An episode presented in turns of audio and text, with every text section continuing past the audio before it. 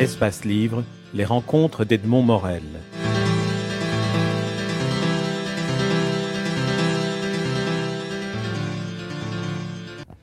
Je reviens encore sur Hemingway pour une, dernière question, euh, qui est plutôt aussi un commentaire sur votre manière d'écrire. Le personnage de Nathan est, un personnage de, pêcheur à la, mouche.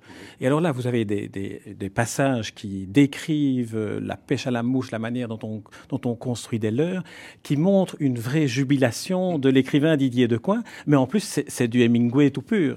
Oui, c'est le vieil homme et la mer. Le vieil homme et la mer, là, c'est le vieil homme et la rivière. Oui, euh, ah, mais Hemingway, c'est un, génie dans, dans, dans le descriptif. Hein. Euh, simplement, la, seule chose, c'est que euh, Hemingway pêchait, était un pêcheur euh, réel. Moi, j'ai jamais pêché à la mouche.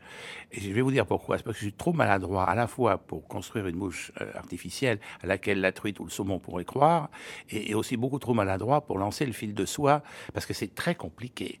Vous regardez simplement cet admirable film de Robert Redford qui s'appelle Et au milieu coule une rivière, vous vous rendez compte à quel point lancer la soie qui un machin qui s'embrouille dans... Il suffit qu'une branche d'arbre, moi je la fous dedans, pour que la mouche aille se poser pile devant le bec, si j'ose dire, de la, de la truite, c'est un, un travail d'orfèvre. En même temps, c'est magique.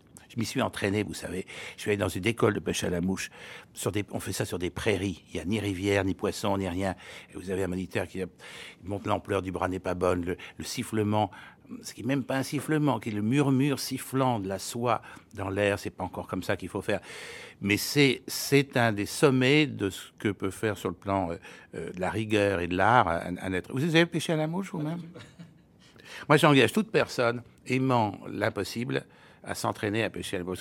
C'est, c'est admirable, c'est un, un sport. Alors, en plus, ce qu'on peut faire, qui est très bien, c'est qu'on n'est pas obligé de manger le poisson ni de le tuer.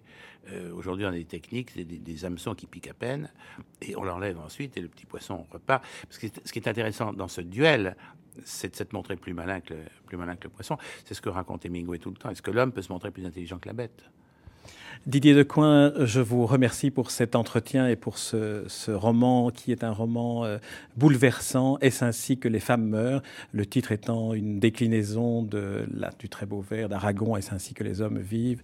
Et, vous terminez votre, la partie roman de votre livre par cette question que Julia pose à son mari. Serais-tu descendu aider Kitty si nous avions été là? Qui est une question qui ouvre effectivement une sorte de vide abyssal devant le lecteur. Et par ailleurs, vous terminez votre épilogue dans lequel vous expliquez les développements euh, dans, la, dans la recherche psychologique sur le comportement des voisins par cette phrase d'Einstein Le monde est un endroit redoutable, non pas tant à cause de ceux qui font le mal qu'à cause de ceux qui voient le mal et ne font rien pour l'en empêcher. Merci Didier Decoing pour ce très beau livre, très émouvant. Merci d'avoir cité Einstein pour finir, parce que c'est une phrase que j'ai découverte au moment où je mettais le mot fin, et j'ai eu l'impression qu'il y avait un clin d'œil quelque part de la part d'Einstein en me disant Eh, m'oublie pas, moi j'ai pensé à tout ça avant toi.